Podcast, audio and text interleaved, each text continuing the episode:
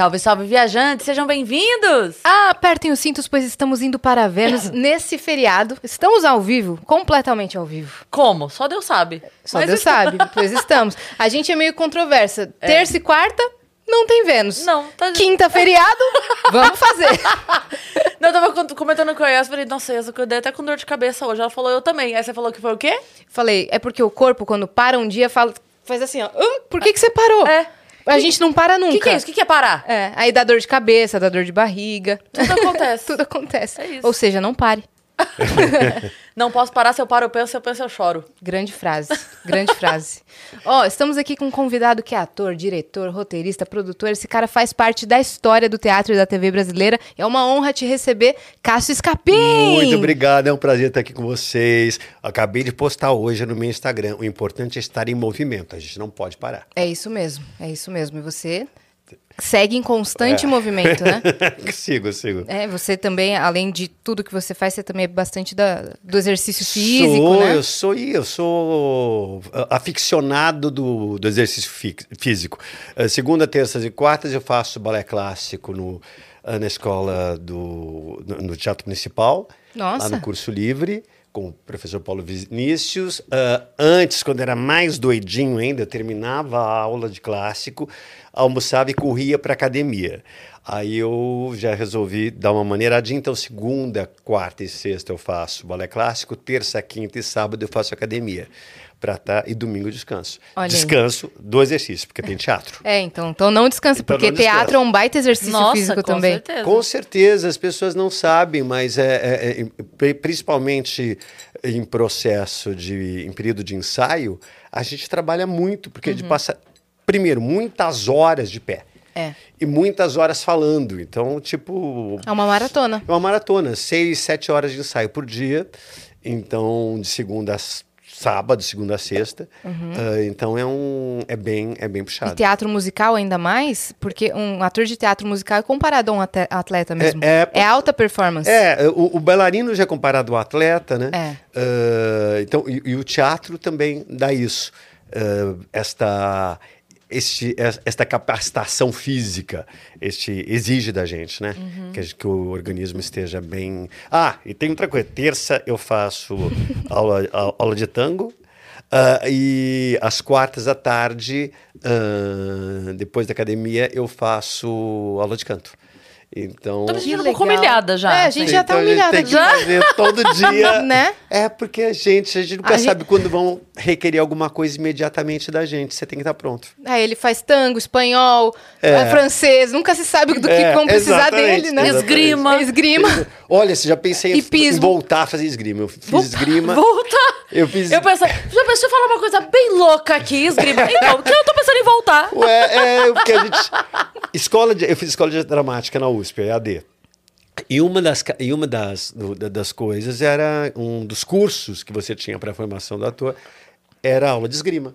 A gente fazia esgrima porque me- me- mexia muito com foco de atenção, coisas- com a capacitação física, com agilidade, com raciocínio. E cenas de luta, né, E cenas também. de luta. São uma dança. E- exatamente. Então tem que exatamente. ter luta, tem que ter dança. Então Cara, eu pensei quero... até em voltar a fazer esgrima, mas já tempo.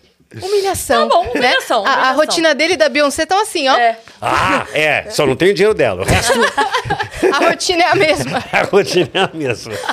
A dela, ela não. Então ela não leva, ela não lava prato. Ah, que a gente saiba. Que a gente Que a saiba, gente não. Sabe, Né? é. Mas eu, eu falo que a louça suja na pia é a maneira de Deus lembrar a gente que a gente é só um ser humano, Ah, entendeu? exatamente, é o Porque você sai da inferno, né? peça, aí tá gente lá, tira foto comigo, te amo, você vai na rede social, nossa, te adoro, você é maravilhoso.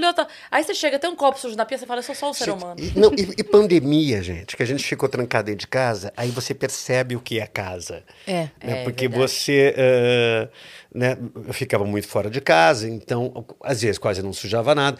Eu tinha, como eu tinha cachorro, então eu tinha ah, uma, uma parceira que ficava lá o dia inteiro, né, cuidando da cachorra, que é a Rosana, que hoje ela é minha diarista, vai uma vez por semana, duas. Hoje ela está em casa, aliás. Um beijo pra Rosana. Beijo, Oi? Rosana. Beijo pra Rosana. Beijo pra Rosana, querida. Anos, tá? 20 anos comigo. Ah, então, só que ela ia todo dia porque eu tinha cachorra. né? Então eu não estava, ela ficava lá cuidando, a minha cachorra morreu agora, enfim. Ah, mas aí, quando deu a pandemia, e a Rosana ficou na casa dela e eu na minha, falei, cacete, você tem que cuidar dessa porra toda. Serviço de casa é muito chato. É pesado. É, as pessoas merecem ser muito bem pagas pelo trabalho que elas fazem, porque é um, Com certeza. É. é um pé no saco. É. Porque é um serviço que não termina nunca. E só fui me dar conta disso na pandemia. Por- E não só a pandemia mostrou pra você o que, que era a casa, mas mostrou quem era você. É, é, Né? sem dúvida. A Ah. gente achava que a história sem fim era do Atreio, mas não é não, é serviço de casa. Não, É exatamente. verdade. A gente já recebeu alguns atores aqui, como por exemplo a Priscila Fantin, que comentou com a gente que quando ela finalmente ela emendava um papel no outro, né? Um papel no outro, novela na outra, e filme, É. tudo, teatro. quando ela parou, ela falou: do que que eu gosto? Quem eu sou? Como é que eu falo? Qual o meu biscoito favorito? Como é o cabelo que eu gosto de usar? É, ela não sabia mais por conta dos personagens. É, porque você vai, você vai ficando a serviço de, a serviço de, a serviço de. Né? Recentemente eu estava blonde, estava loiro por causa da peça. Uhum. Aí tive que ir para o musical lá do Santos Dumont, que era o Além do Ar, ah, que era castanho. Então, o cabelo que já estava ruim, porque esse negócio de descolorir cabelo destrói Resseca demais, né? o cabelo, na hora que botou marrom, virou uma, uma desgraça. Aí eu falei, gente, não vai dar pra ficar tingindo o cabelo de novo de branco. Aí eu raspei, ah, agora tá, cresceu já, e mandamos fazer uma peruca pro bem amado, que é- é, branco o cabelo. Ah, então agora eu tô usando peruca. Mas é assim, você vai sempre a serviço do, do trabalho que você tá fazendo, né?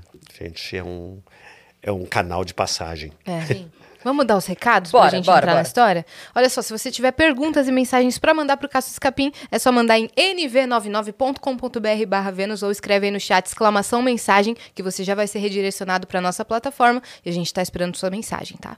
É isso. E a gente tem uma surpresa pra Eu você. te surpra... me, me surpreendo. Vamos então, ver? é, vamos ver. Ai, Ah, olha só, gente, mangá. É tipo isso. Fizeram um mangá do Nino. Que, Que maravilhoso, lindo. De quem é? É do Gigalvão, que é nosso artista, ilustrador. Muito bacana, parabéns, parabéns. Nossa, que demais. Você vai Demais. receber, tá? É um Opa! presente pra você. Você vai ganhar em alta qualidade. Ficou lindo. Onde que tá o Vênus, minha parça? Que ele sempre esconde o símbolo do Vênus. Você não achou? Acho que eu preciso de óculos. Tá na Não, você- árvore? Você vai achar, você vai achar. Ah, na maçaneta. Aham. Ah, Bem ali que- no meio. É, Muito fofo ficou. muito legal, E parabéns. a galera que tá assistindo pode resgatar também, gratuitamente, pra sua figurinha de emblemas, é, lá em nv99.com.br também, que é a nossa plataforma. Só que você só tem 24 horas pra resgatar. Então, corre. E, e a- eu vi a roupa agora, lembrei que a Dani, que fez aniversário há pouco tempo, ela tava com um figurino de Nino no aniversário dela. Tava até postou. mesmo. Ela até falou. Figurino de Nino no aniversário. Abre o Instagram dela aí, Tana Vanás, Dani Cacaso. Ela, ela postou e falou: tô, de- tô com o figurino do Nino na minha festa de Ah, Só aniversário. depois que ela percebeu, mas é, realmente. É bem parecido, lembra Sa- bastante. Mesmas cores. E a gente tava falando do nosso biombo e da, da nossa paleta aqui de cores do estúdio, que parece muito com a paleta de cores do Que castelo. castelo. Não, não foi uma, um pedido, mas É. quando a gente chegou, falou: cara, isso aqui tá muito a cara do Daí castelo. a gente falou, poxa, vamos ter que trazer todos. Pronto. É, é. tragam, tragam, porque o É, pessoal... A gente trouxe o Luciano, a Ah, gente trouxe tá. a Cíntia. Ah, tro... a, a Cíntia a veio? Cíntia veio, Ah, diretamente da Argentina. Olha, chiquérrima. Ela veio no dia que ela foi jantar com vocês, que a gente Ah, até ficou tá. brincando com É. ela. A gente ficou a gente- a zoando gente ela, falando que ia pra ela. seguir. É. Não, vai vir surpresa por aí? Vai vir surpresa? Ela falou, tô indo almoçar com umas pessoas. Tô indo jantar com umas pessoas aí. É. E a, a gente ficou fazendo maior drama aqui, maior suspense. Porque foi antes do especial. É aí, antes do reunion. Isso, é, isso antes. estava ainda se formando essa ideia de fazer o reunion. E ela não podia falar. Exatamente. Foi ano passado. E aí a gente ficou falando, ah, a gente vai, vai te seguir. E aí foi nessa vez que ela veio. O Fred também tá pra vir aqui. Então a gente tá, tá Ah, tem reunindo Pas- uma galera tem do Pascoal da. Conceição, tem a Rose Pascoal. Campos. Ah, a Angela, Angela Dipp Dipp. veio. Angela ela veio? veio? Sim, Veio? veio. Maravilhosa. Ela veio sim. Então a gente tá reunindo aí a- toda a turma. Ela tá fazendo um mini Muito- reunion aqui no muito, Vênus. Ah, bacana. Achou aí, Muito Tainá? bem. Ah, não, tudo Tá bem. bom, daqui a pouco, a gente- depois a gente sem mostra, problema, então. Depois a gente mostra. É, Geralmente, quando conversam com você, né, em entrevista, bate-papo, começam já falando do passado. Vamos fazer diferente, vamos falar do presente. Tá bom, Né? simbora. Que peça que você tem feito? O que, que você tá O que aprontando eu tô por agora? fazendo é uma peça super bacana, que o pessoal tá gostando muito, que é o Bem Amado, do Dias Gomes, musicado com músicas do Zé Cabaleiro e do Newton Moreno. Então, a gente está em cartaz agora, estreou semana passada, no, dia, no sábado, no Teatro FAP. Que legal. A gente fica até 30 de julho em cartaz lá, sextas e sábados às 20 horas e domingo às 18.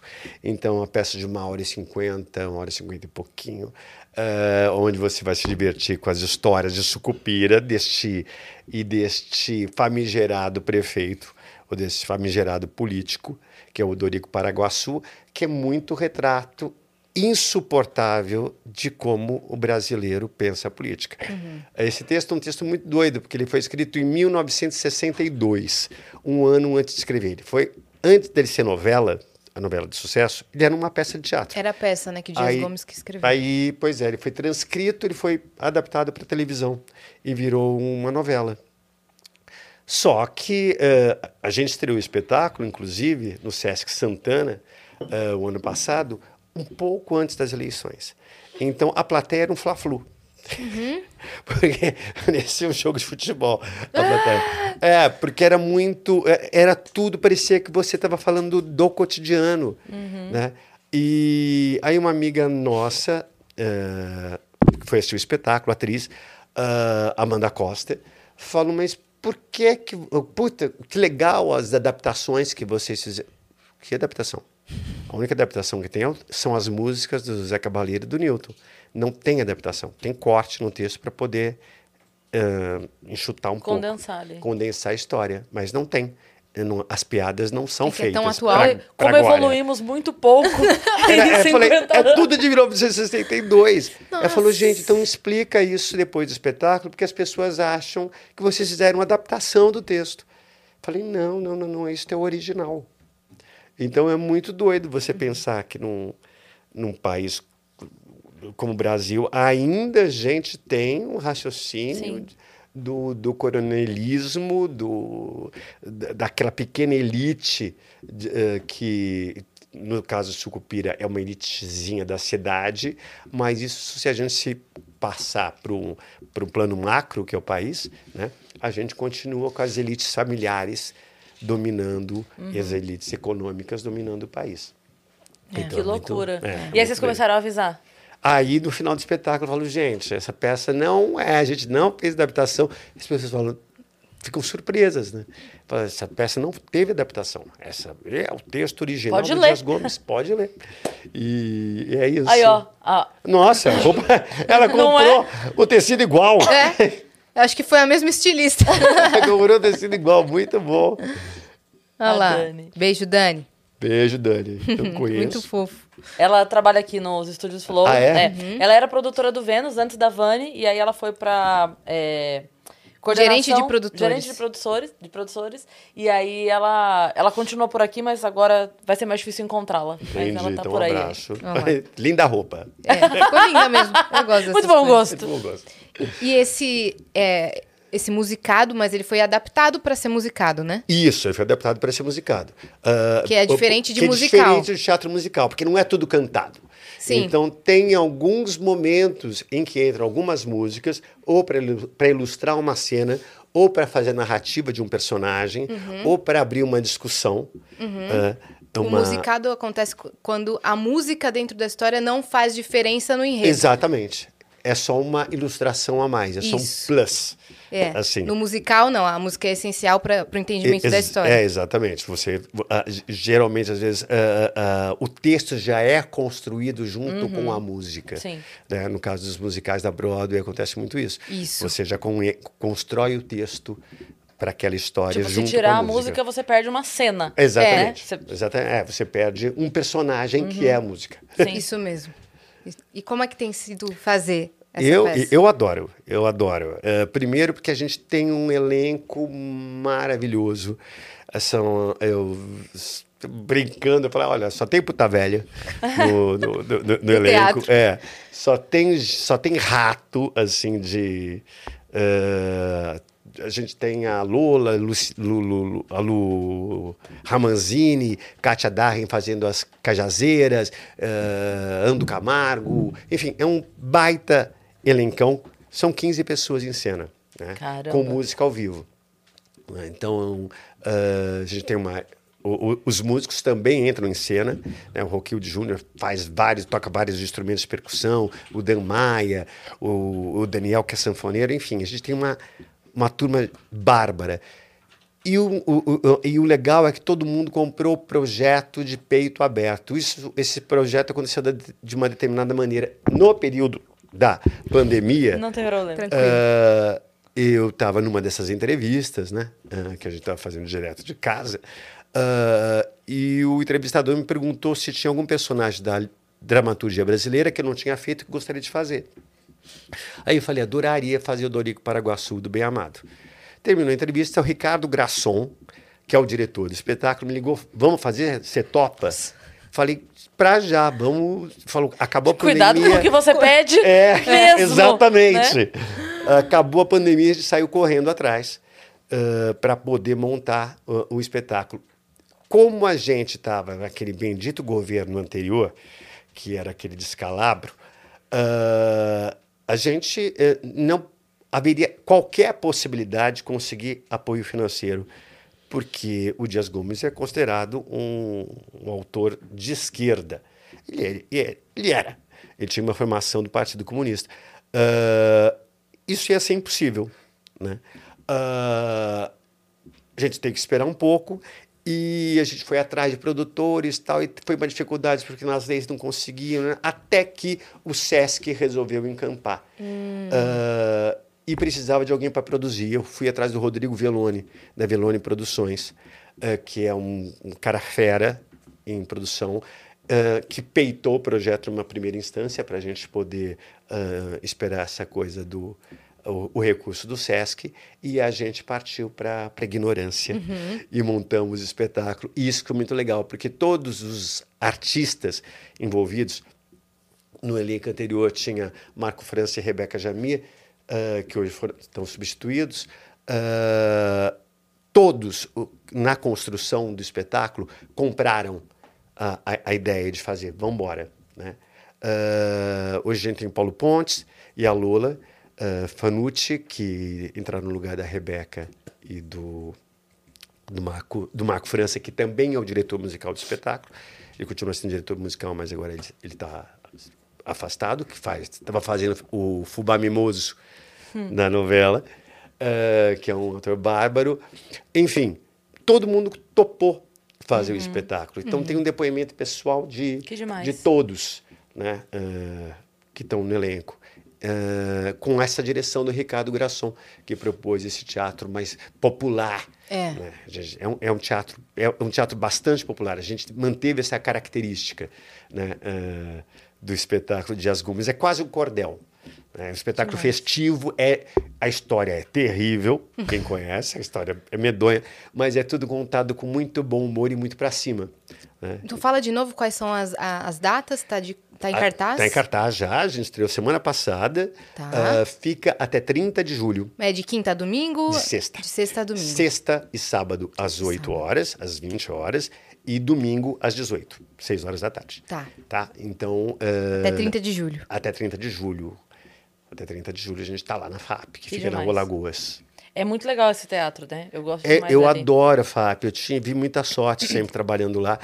Antes desse, eh, do Bem Amado, eu tinha estado lá com o Camareiro, com o Tarcísio Meira, eh, que se foi na pandemia, a gente parou o espetáculo eh, um pouquinho antes da pandemia, e a gente ia viajar com a peça, mas não deu, entrou a pandemia, e logo o Tarcísio veio a, a falecer.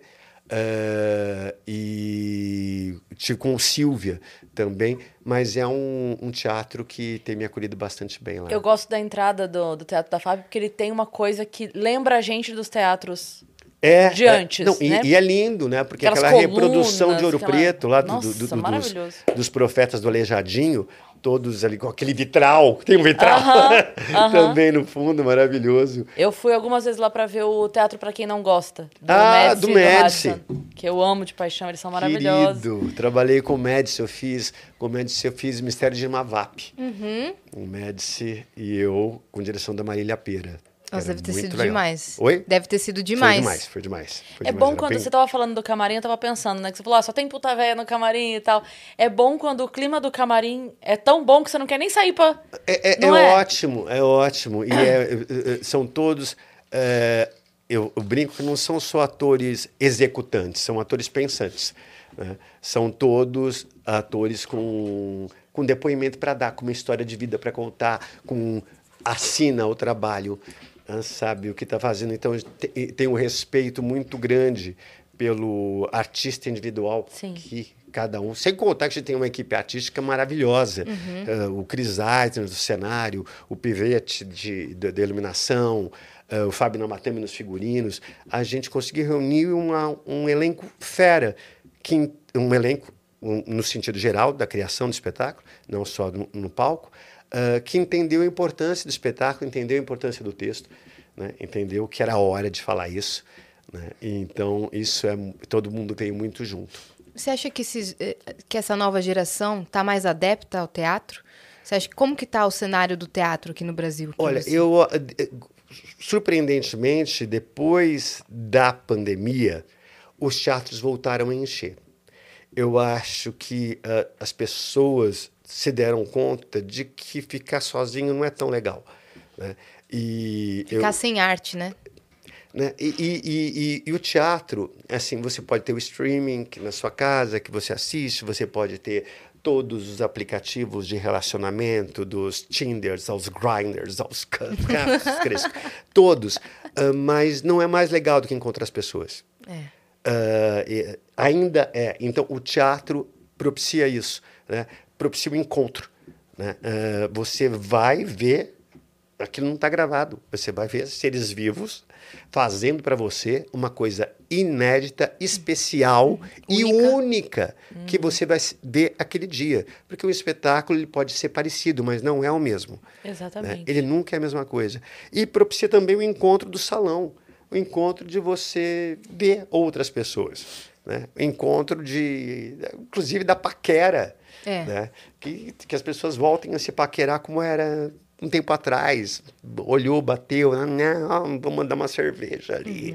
Eh, né? Que as pessoas eh, voltem a ter esse contato mais senta do lado. Teatro, sempre falo que teatro é uma coisa muito eh, socializante e muito eh, eh, qualitária, porque você não dá para ignorar o outro.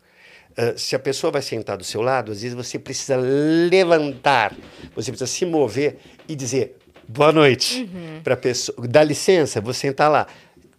Você, você, tem, você é obrigado a A interagir. interagir E não minimamente. Não, importa a classe social, Não ali importa a a classe plateia é todo mundo igual. Todo mundo igual. Não importa se você ganhou o convite, se você está com desconto, se você pagou meia, se você é, É idoso. aí. Não importa. Se pagou meia, tem que sair na metade da peça e ir embora. pois é, vem duas vezes, né? depois paga uma outra isso. meia. e assiste só metade. quanto, quanto tempo você falou que tem a peça? Ah, uma hora e cinquenta. Olha aí. então, quando der ali uma hora e cinco da peça. Não, é cinco pra um. 55 minutos. 55 55 minutos, tem minutos. que parar tudo e falar, ó, gente, Agora agora quem pagou meia sai. é hora de ir embora. Mas é isso, o teatro ele é muito democrático nesse É. sentido. Porque ele bota todo mundo neste mesmo, neste mesmo plano. Você precisa conversar com o outro, você Uhum. precisa encontrar outro. Você, ah, então, é um encontro na plateia e um enco- e encontro entre o artista e a plateia. É. Eu acho o teatro isso E muito você legal. precisa respeitar aqueles artistas e respeitar É. as regras do teatro e o horário, que é uma coisa que a gente não faz E- mais. É, é, exatamente. Né? né? Sabe- E, e respeitar que você, se você está na plateia, a tua, você está vivo. A tua interferência, ou se você pega o biscoito, se você pega o celular, se você seja lá o que for, ah, quem está lá não é filme, não está gravado. Distrai, né? Distrai. Ele- a gente vê. Por isso que não A tem gente- pipoca no teatro, na maioria deles. Exatamente. Exatamente. E sem foto, e sem flash, e sem, pelo amor de Deus. É, porque é, é- é um saco. Às É. vezes você está trabalhando, você está numa coisa muito. eh, tentando um- um- um- uma sintonia muito fina de alguma coisa que você está fazendo, tem. Você escuta o barulhinho, você vê um flashzinho, Aham. né? Então agora está se é, pra- quê, né? Põe no silencioso, põe no vibrador, enfim.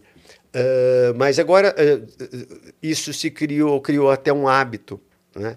E, e uma forma de divulgação do teatro, que ah, ah, a gente libera para foto no final. Isso. Você libera para foto, vocês podem fotografar, fica todo mundo à vontade, né? E por favor, postem, Isso, marquem. divulguem. né? Já que vocês, o pessoal gosta tanto de postar, postem.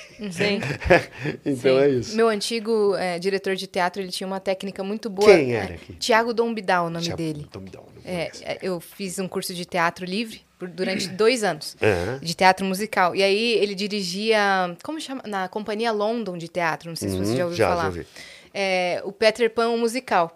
E aí a Sininho era feita lá de cima pelo diretor, que era um brilho, era um ponto de luz. Então quem pegasse o celular, ele vinha com a Sininho e ficava assim na pessoa. Essa era a técnica dele pra pessoa parar de usar o celular.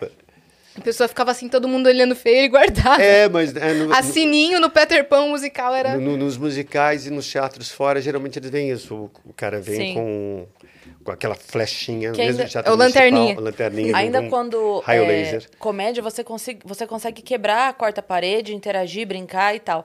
Mas quando é um drama, é muito mais É difícil. muito mais né? difícil. Porque na eu sei porque, assim, o Rogério Morgado, que é um humorista, ele faz stand-up também, e aí a gente sempre pede pra, ah, não filma, não filma, não filma, né? E aí ele tem uma coisa que ele faz que eu acho muito engraçada, eu já vi ele fazendo algumas vezes. Quando ele vê que tem alguém teimando em filmar, ele percebe que a pessoa tá filmando, ele fala, pera um pouquinho, um pouquinho. Para. Você tá filmando? Aí a pessoa imediatamente tenta disfarçar. Ele fala, não, não, não. Continua. Agora continua. Você não tava filmando? Agora continua que nós vamos conversar. Como é que é seu nome?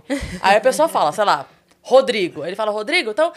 Aí, amigos do Rodrigo... Um abraço pra vocês. O Rodrigo é um pau no cu que eu pedi pra não filmar e ele tava filmando. Ah, isso é muito bom. Isso é muito bom. Quando dá pra fazer. é Pronto, obrigada, viu, Rodrigo? Agora guarda esta merda de celular, Rodrigo. É Infelizmente. O Bem Amado, ele não, Não, não pode. dá.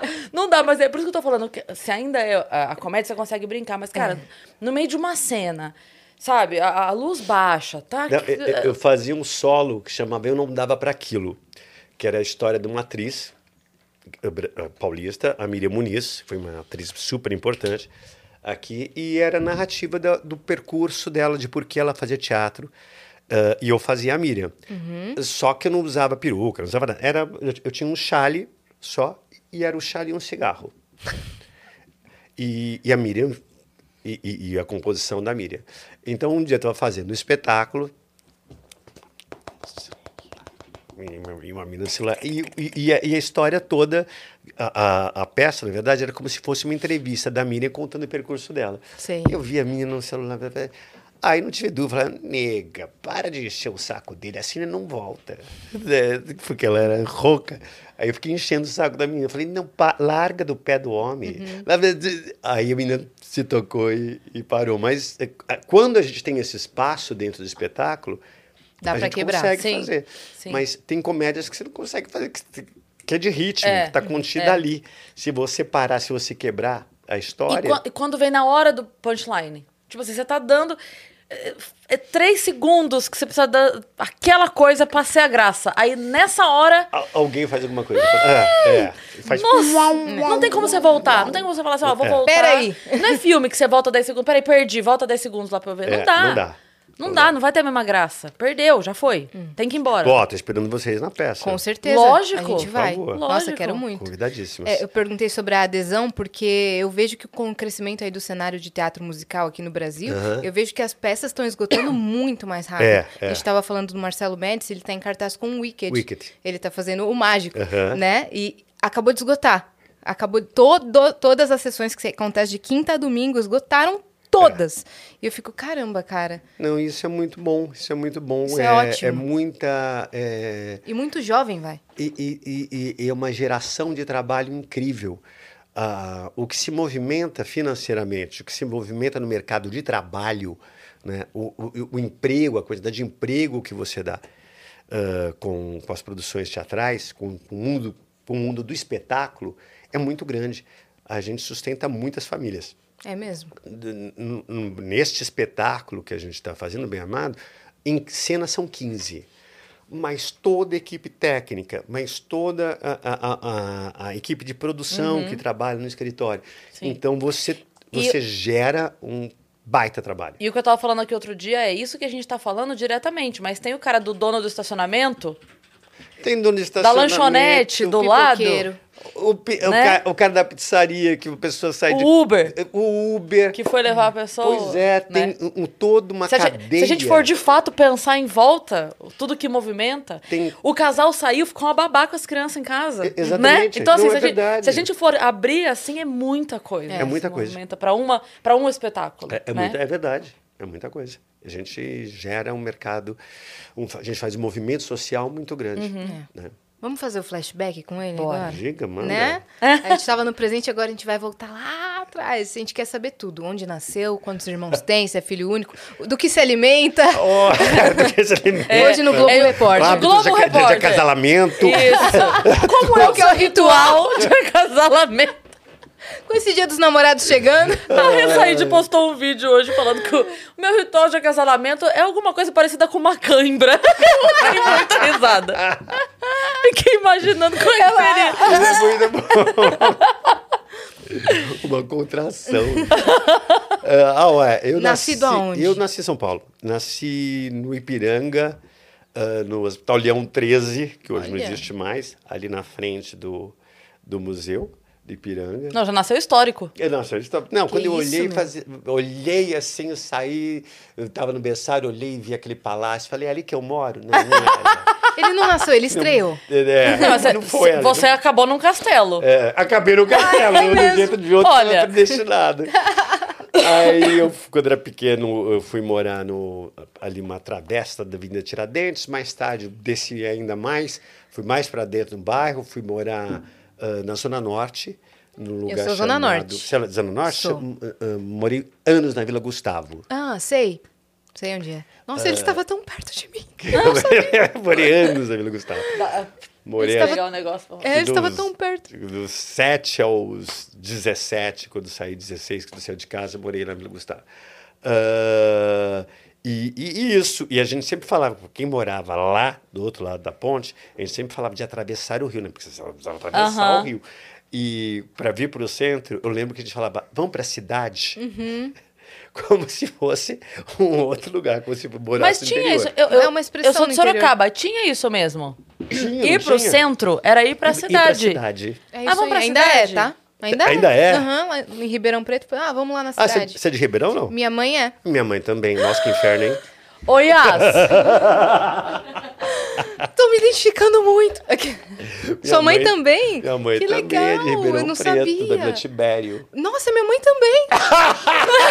é sério? Eu acho que é. Vila Tibério sempre escutei. Se- Vila Tibério, Vila, Vila Tibério. Agora tem que descobrir a escola que sua mãe estudou, porque se for a mesma... É, como eu é que não- chama? Mãe, manda aqui pra mim. eu não Ela- sei a escola que minha mãe estudou. Mãe, manda aqui Marisa, pra manda mim. pra gente. Ah, mas sua mãe, ela é nova, quantos anos também tem? Ela tem 65. Ah, não, a minha também tem. também tem quase minha idade. É, então. Que você minha fez tem 30 agora, né? 84. Minha mãe tem 84. Eu vou fazer 60 esse ano. Você Nasci tá em super bem. 1963. Você é filho único? Não, tem um irmão que é 10 anos mais novo que eu. Ah, mora em Guarulhos, continua morando na Zona Norte, tem sobrinha, nananana.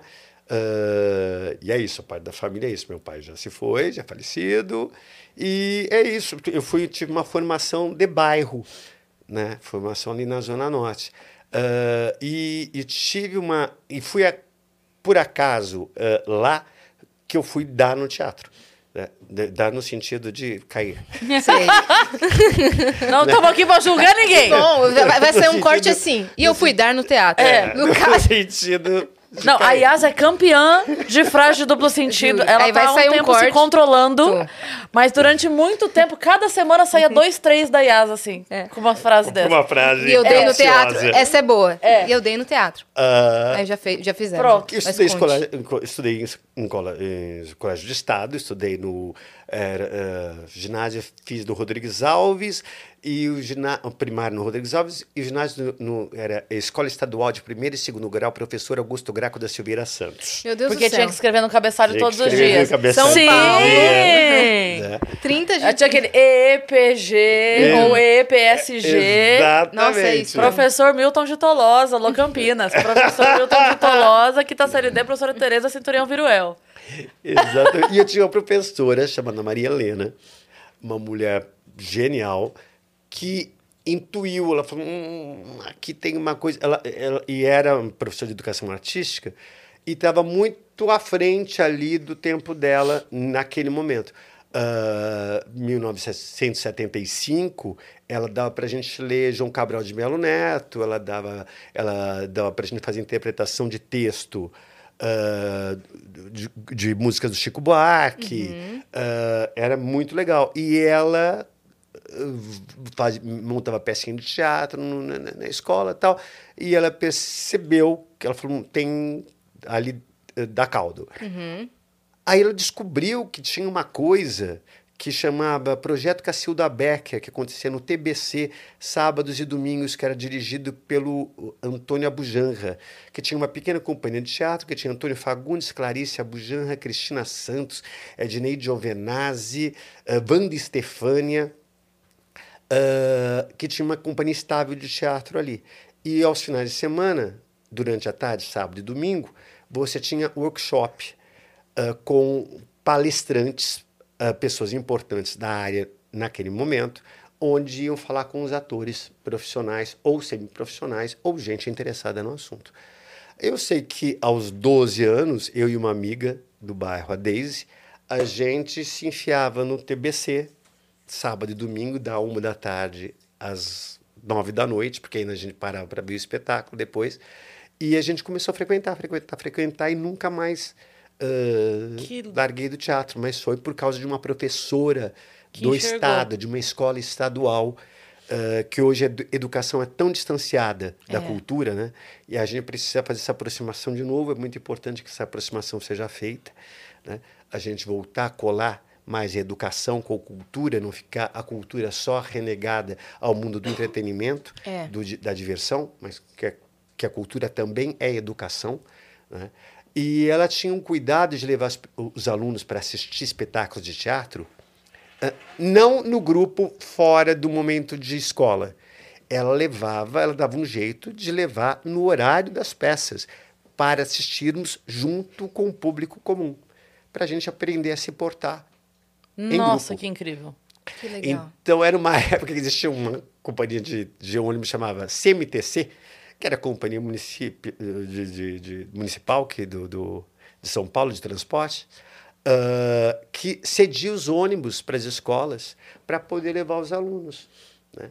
Então existia uma certa bom, boa vontade da, de alguma maneira da cultura com a educação, é. né, que eu acho que hoje seria bastante bom se a gente sim, conseguisse sim. Tornar retomar. mais acessível, né? né? Ainda mais assim, a gente estava falando da pandemia, foi um período das pessoas reconhecerem a importância do entretenimento, não só como algo supérfluo, supérfluo que muitas vezes é visto, uhum, né? Uhum. Eu lembro que é, logo quando aconteceu a, a pandemia, eu estava falando com meu pai e eu falei, a gente é a primeira coisa que cai. Uhum. Não, não, eu não digo só assim de, é, de não poder, porque a gente teve uma época de não poder se reunir, mas eu digo assim, em questão de grana, antes da pessoa cortar a pizza da semana, Lógico, ela corta o teatro. Ela corta o teatro. Então, a... Antes de cortar a cerveja, cortou o teatro. Cortou o teatro. E aí, durante esse período em que ficou todo mundo isolado, e assim, é, eu, eu acredito nisso, sinceramente. Estava falando de, dos, dos teatros estarem lotados. Ontem eu estava conversando sobre isso, estava no show. Estava conversando sobre isso, que assim, antes a gente fazia é, os shows de stand-up, tipo, quinta, sexta, sábado. Às vezes um domingo, às vezes uma terça. Agora, se eu marcar de segunda, tá cheio. Se eu marco de quarta, tá cheio. Isso é As é pessoas querem ir. Então, é. eu acho que teve esse olhar do tipo assim, de reconhecer de fato a importância. Não, uh -huh, é, não é bobagem. Não é só oba-oba. Não é só. É importante. É salubre. Total, é salubre. Total. Você faz uma. Eu... Uh, os gregos, eles usavam o teatro, uh, os médicos gregos, eles receitavam o, o, o, teatro, que a pessoa fosse ao teatro. Porque acontecia tal coisa uh, chamada catarse depois que eles viam um espetáculo, um drama, uma tragédia, e o, e, e o corpo ele recebia sensorialmente esse entendimento e você saía renovado, é. né? Ah, de, de, alguma coisa, de alguma emoção que Sim. você participou e não era tua, que você pôde uh, uh, desfrutar dessa emoção impunemente para o teu corpo, mas no racional e você saía mais saudável do Sim. teatro. O teatro é remédio. É, é remédio. Não, aconteceu uma vez, tava num show, era show de elenco ainda, e aí acabou, foi em Guarulhos, eu não esqueço, era próximo do aeroporto. A hora que acabou o show, veio um cara falar com a gente. Ele falou: Olha, eu trabalho aqui no aeroporto. Ele era, não sei o que, do comando da torre, sei lá o quê. Falou: tô, tô na minha folga hoje. E vim aqui. Ele falou: Eu tô muito mal. Eu tava muito mal. Eu vim aqui. Eu nem sabia que tava rolando o show. Eu vim aqui, tipo, pra meio que pra comer, né? Ficar tal. E aí rolou o show. Ele tava num estado. Ele queria ele tinha pagado o ingresso, ele tinha entrado, ele queria dar dinheiro pra gente. Ele falava, eu quero. Vocês salvaram a minha noite, eu tô renovado, eu quero. A gente não precisa, já, você já pagou o ingresso. Ele, não, mas eu faço é questão. judia. eu faço. Ele, não, mas eu faço questão. E a gente, não, mas é que. Você não tá entendendo, assim, tá, tá tudo bem. É pra isso que a gente tá aqui. Você, tá, você ter contado isso pra gente já vale muito. Você poderia ter só sentido isso e ido embora. Pra gente já vale muito. Ele tava assim. A gente falou, tá, vamos fazer o seguinte, então. Então, pega esse dinheiro, escolhe uma ONG. Você quer muito ajudar a gente? Pega uma ONG que você conheça, que você curte, manda essa grana lá que a gente vai se sentir tão prestigiado quanto. bacana. Mas não precisa. Mas assim, o que, eu, o que eu quero dizer com isso é, ele tava como se ele tivesse sido. é, sabe quando você toma um remédio pra uma dor de é- cabeça é isso e você pagaria o que pedissem naquele Mas remédio? é porque você que só quer que a dor acontece, passe? é. Então ele tava assim, cara, o que, que, eu, que, que eu faço pra agradecer vocês? O que, que, eu, que, que eu. É, mas é Né? isso, é, isso, é, é- é sensacional. E, e para a gente também é revigorante. É, é- é impressionante, assim, você pode estar doente. né? Você pode estar com... Já trabalhei doente, já trabalhei com com super gripado. Você falei, gente, não vai dar, não vai dar, não vai dar. Pum! Dá o terceiro sinal, acende a luz, você esquece, tá? Faz, tá, Opa! tá, tá, E às vezes você sai sarado. É. É, Aí, e, e o que você tinha, sei lá, eu, Que a nhaca isso. que você tinha, ficou. ficou. Porque de fato é uma troca de energia. A gente vai pra se doar, mas a gente recebe muito também. Né? Sem Porque dúvida. tem, tem muito que vem pra gente. E é- é- não, não tem como a gente bloquear. Vai, o que é ruim vem e o que é bom vem Aham, também, né? Sem dúvida. É, tanto que é remédio que estava em cartaz uma época ali no Fiesp, é, O Homem de La Mancha, o musical, Sei. né, com a direção do Le- Falabella e era com Cleto Bassic. isso. E aí eu ia- era gratuito. Eu ia Aham. assistir algumas vezes. E tinha gente lá que já tinha ido a 130 sessões. A pessoa, ia, que é o ano inteiro que ficava, né? A pessoa ia em todas. Acaba viciando o corpo naquela sensação do... É verdade, é verdade. Teatro viciante. É viciante. É uma delícia, é ótimo. E aí você começou a estudar teatro. E- então, e quando eu- que você profissi- profissionalizou? Pois é, aí foi um percurso longo. Aí eu fui, aí descobri que tinha uma escola chamada Teatro Escola Célia Helena. Aí eu fui fazer o Célia Helena que ficava na Liberdade. Tinha um teatrinho na Liberdade, que era, que era da Célia. Ah, e- e, Olha que doideira, né? É, Hoje é é enorme, né? E, e é, hoje é enorme. E era, ela trabalhava com 10, 15 alunos. Era uma coisa muito específica, muito pequenininha. E eu tive muita sorte, assim, sempre no, no percurso do aprendizado, assim, eh, do, do- do teatro, ah, porque comecei a trabalhar com a Célia, estudar com a Célia. E a Célia era uma mulher que ela não pensava na profissionalização do ator. Ela pensava que o teatro servia de instrumento para o adolescente, por isso que ela gostava de trabalhar com adolescente, para o adolescente se tornar um adulto melhor. Uma das coisas que a Célia falava muito é que no teatro bom é que você veste o sapato do outro. É. Se você não vestir o sapato do outro, você não sabe do que você está falando. Então era todo, era esse basicamente o conceito da Célia. Você precisa entender a alma humana, você precisa entender o jeito que a outra pessoa pensa, mesmo que seja contrária, contrário ao teu jeito de pensar, contrária às tuas convicções, contrária às tuas convicções, ah, contrária à tua vida, mas você precisa entender aquela pessoa naquele momento. né? Então ah, isso era muito legal do, do Célia Helena, fui cair na EAD, fui fazer escola de arte dramática na USP, ah, prestei o, o vestibular e entrei, eram quatro anos de formação. No primeiro ano, eu tive uma, um encontro com uma companhia italiana que foi dar um workshop na, na USP sobre comédia dell'arte clown. Aí eu fiz workshop com esse grupo, que a gente ficou amigos, chamava Teatro delle Audarte. Ah, e eu fiz trabalho com eles. Depois de um tempo, eles foram para a Itália e voltaram, porque ia ter uma comemoração dos 100 anos do Pinóquio, do, do Pinóquio não, do Collodi, que é o cara que escreveu o Pinóquio. E o Sesc ia fazer uma grande exposição sobre o Pinóquio. Ah, e eles voltaram com um espetáculo, que era Pinóquio, ah, que tinha só dois minutos e meio de fala.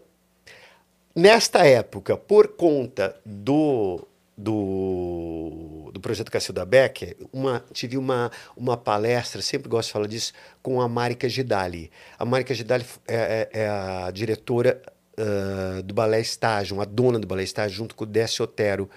O Balé Estágio foi uma das companhias de dança mais importantes do Brasil e uma, uma das pioneiras. Hoje a gente está falando tanto da questão indianista, uhum. né? Uh, o Balé Estágio uh, eles montaram uma, uma, uma coreografia chamada Quarupi, aonde todos os bailarinos foram para a selva e foram morar numa tribo meses. Eles ficaram meses morando na tribo, uh, como índios, uhum.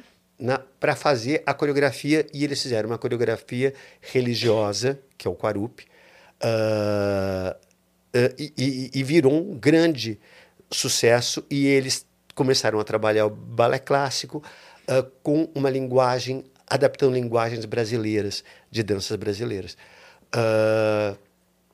Então eu me apaixonei pela dança lá, então fui fazer dança também já nessa época no balé estágio. Então eu tinha um preparo físico muito bom. E esse espetáculo só tinha dois minutos e meio de fala. Uh, o resto era em cima da Sagração da Primavera do Stravinsky e dois ragtimes. Aí eles me deram esse espetáculo de presente, a gente fez aqui no Brasil, eu estava no primeiro ano de escola, uh, a gente fez o espetáculo no Brasil, foi um sucesso, o espetáculo ganhou prêmio, aí eles me disseram, bom, a gente quer levar o espetáculo para a Itália, você vem? Eu falei, nego, não posso, sou duro, né? eu sou garçom de, durante, enquanto eu estou fazendo escola dramática à noite, à tarde, eu sou garçom do Nectar, que era o restaurante natural. Então, não tem dinheiro. Né? Não, não, a gente vai pagar a passagem, a hospedagem, você mora na minha casa, na, porque a minha casa é grande, uh, e vai ter um salário lá. Falei, Aí tá a bom, figura mudou, deixa eu né? pegar, deixa eu buscar a mala em casa. né? E foi, tipo, numa semana, papum, pum, pum, pum, mãe, tô indo, ah, tá indo nada, tá indo o quê? Tô indo, tchau, tchau, fui, fui. Né? Uh, só que nem tudo é, são flores, né? É, ninguém foi de avião nessa época. Eu fui de navio cargueiro. A passagem era de navio cargueiro. Nossa. 20 dias, céu e mar, céu e mar, céu, golfinhos, golfinhos, golfinhos, baleias. Enjoo. Enjoos. então, aí a gente fui com. Porque essa companhia era patrocinada por uma empresa de ferro italiana chamada Italcider, que ficava na cidade que essa companhia tinha sede, que era em Taranto, um saltinho da bota. Uh, eles tinham esse, esse navio que chamava Punta Mare, que fazia o transporte de carga uhum. de ferro. Uh, e a gente foi até Tubarão, de Tubarão a gente tomou navio e fomos, fui para na Itália. Aí 20 um, dias. 20 dias. Aí fiquei um ano lá trabalhando com eles e voltei de novo de cargueiro. Não, é, as coisas era, mas para mim era uma maravilha. Para mim era tudo. Morava na zona norte, uhum. né? Morava na Vila Gustavo. Da ZN, meu. É, da ZN, mano. É, da, da ZN para a USP, da USP para Pro mundo, a Europa. Foi uma beleza. Né? Então foi muito rápido. Para a sola Tinha... da bota. Para a sola da bota. Exatamente, para a sola da bota. Tinha 19 anos. Né? Então foi muito, foi incrível para a experiência pessoal foi incrível. Uma companhia bárbara de teatro. Enfim, a gente excursionou na Itália com o espetáculo. E aí eu voltei, porque era eles queriam voltar com o espetáculo, continuar a temporada do Brasil. Aí eu voltei e eu tinha também como ponto pacífico ter um curso completo, né? Porque hum. eu só tinha o segundo grau e, e hoje eu não tenho, não sou, não tenho curso universitário. Eu estudei na USP, mas a EAD é um curso técnico profissionalizante. Sim. Né? Então, Dois anos? Não, quatro. Quatro? Na, Caramba. na minha época era, eram quatro anos. Caramba, então é praticamente uma é. faculdade. Então, uh, e, e, é isso. Uh, eu fiz questão de me formar pela Escola de Arte Dramática, de cumprir este... Eu tinha comigo esse ponto pacífico. E em qual momento chega o castelo? Em sua vida? Em qual momento? Já, já trabalhava, já trabalhava, estava fazendo um espetáculo chamado Tamara, dirigido pelo Roberto Lage, que era um espetáculo super maluco, que acontecia numa casa, não tinha plateia, tinha um jantar no meio do espetáculo, todo mundo jantava junto, era uma coisa, o espetáculo demorava quatro horas. E o Flávio de Souza, que é o autor do Castelo Ratimbum, foi assistir o espetáculo. chegou para o Cal Hamburger e falou: Olha, tem um ator ali que pode fazer um Nino. Uh, vai abrir teste, chama ele fazer um teste. Uh, dito e feito, fui fazer o teste. Como eu tinha já esta bagagem de mimic clown, do humor, não sei o que, uh, fiz o teste e saí. Falei: Oi, sabe quando você faz e fala: Peguei, é meu. Uhum. Fui para casa feliz, fui muito bem, fui bem pra caralho. Uma semana ninguém me ligou, duas semanas ninguém me ligou, já tava deprimindo. Hum. É, aí, Castelo ruindo. É. aí um dia me ligaram e falou: olha, você pegou o personagem, você vai começar, a gente vai começar a fazer uns encontros com os outros atores para a gente começar a preparar o, a gravação. E assim foi, mas foi através de um teste que aconteceu. Eu tinha 29 anos. E você então. não tinha ido para a TV ainda? Não tinha ido para TV ainda. Não Foi tinha o primeiro ido projeto para a TV. Mentira. Eu tinha ido, eu tinha feito, sim, é, tinha estreado na Rede Globo, no Domingão do Faustão. O que, que você foi fazer lá? Eu fazia um programa, um quadro que chamava Controle Remoto. Ah. Que era que mais tarde o, o, o Pedro Cardoso assumiu com a Estela. Uh, que era uma coisa de, de gincana, de, de improviso, de... E eu não tinha o menor traquejo, o menor espírito para fazer era aquilo. Era como se fosse o improviso do troca? Mais ou menos, é. Assim, tipo, troca. É, é, é, é era assim, eu sorteava uma coisa, por exemplo, eu lembro da sortearam que tinha cante o hino no, do Flamengo. Já não sou bom de futebol.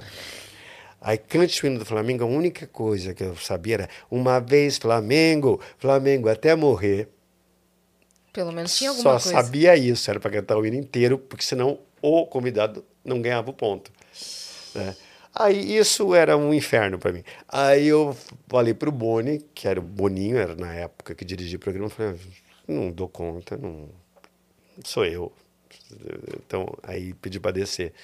Aí voltei. E aí sim, mais tarde, já estava de novo fazendo teatro, e me chamaram para fazer o Castelo.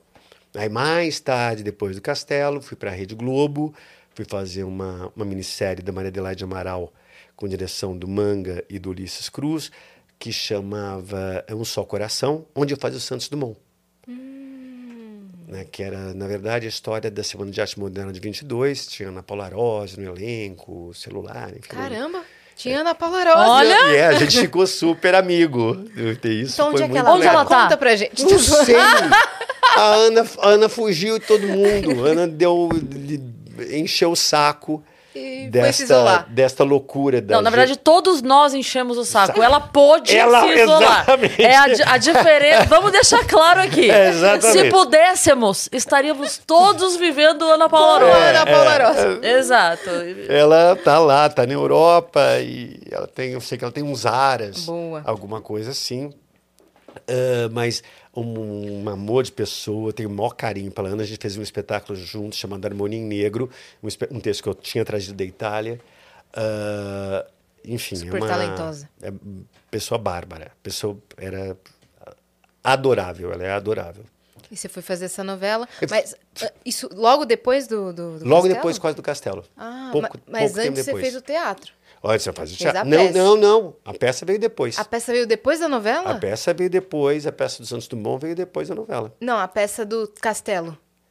Ah, a peça do Castelo, sim, sim, fiz antes, fiz antes. Fez Terminou. Antes. Todo mundo acha que Castelo Ratimbun demorou 35 anos sendo gravado. Não, mentira. Demorou um ano e meio.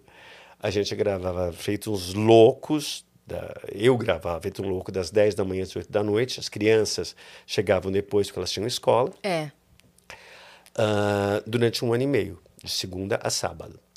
Uh, terminou o, o Castelo, ele gravou um ano e meio.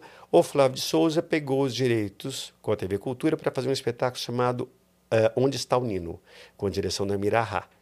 Uh, e com alguns. Mirahá, que também é atriz. Que é também atriz fez... e era esposa do Flávio no período, é, na época. E que fez Mundo da Lua. E que fez o Mundo da Lua. Que é a mãe do Olha! Lucas Silva Silva. Sei quem é. Super super por dentro. É, é, tô super. E aí a gente fez esse, esse espetáculo uh, no, no, Tuca, no Teatro Tuca, e a gente lembra que a gente fazia espetáculo eh, de segunda a segunda, duas sessões por dia do espetáculo. Eh, teatro de 800 lugares lotado.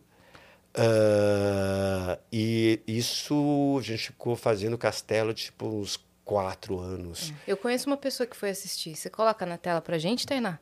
Por favor? Quem é? Você vai ver. Só um segundo. Eu! Você tá brincando! Eu! Oh, meu Deus, com a Pa- Patrícia Aham. e com o Flávio E de com o Souza. Flávio. E com o Flávio de Souza. Pois Então, agora, nesse momento, eu tenho um pedido pra te fazer. Pois faça. Essa era a minha surpresa pra você. Eu tô há 23 anos esperando. Ó, vejam aqui. Essa era a minha camisetinha do espetáculo. Que fofice, eu consegui gente. a assinatura do Tíbio, Flávio de Souza, e da Caipora. e da Caipora, que tá bem aqui, tá um pouquinho apagado. E nesse dia, é, cada sessão eram dois atores que saíam, né, pra Aham. tirar foto com as crianças. E nesse dia eu esperei muito que o Nino saísse, mas nesse dia ele não saiu. E eu fiquei muito chateada que eu não conhecia o Nino. Ai, que maravilha. favor. Mas é com o maior prazer. Você assina pra mim. 23 anos depois vai ter a assinatura do Nino na camiseta. Eu devia isso pra mim mesma, sabe? Era o meu, meu sonho, assim. Eu amava o castelo. Minha mãe amava o castelo. Meu irmão amava o castelo. Tanto que ele fez minha mãe ligar na cultura pra falar que não dava pra visitar o castelo. Ah, não acredito.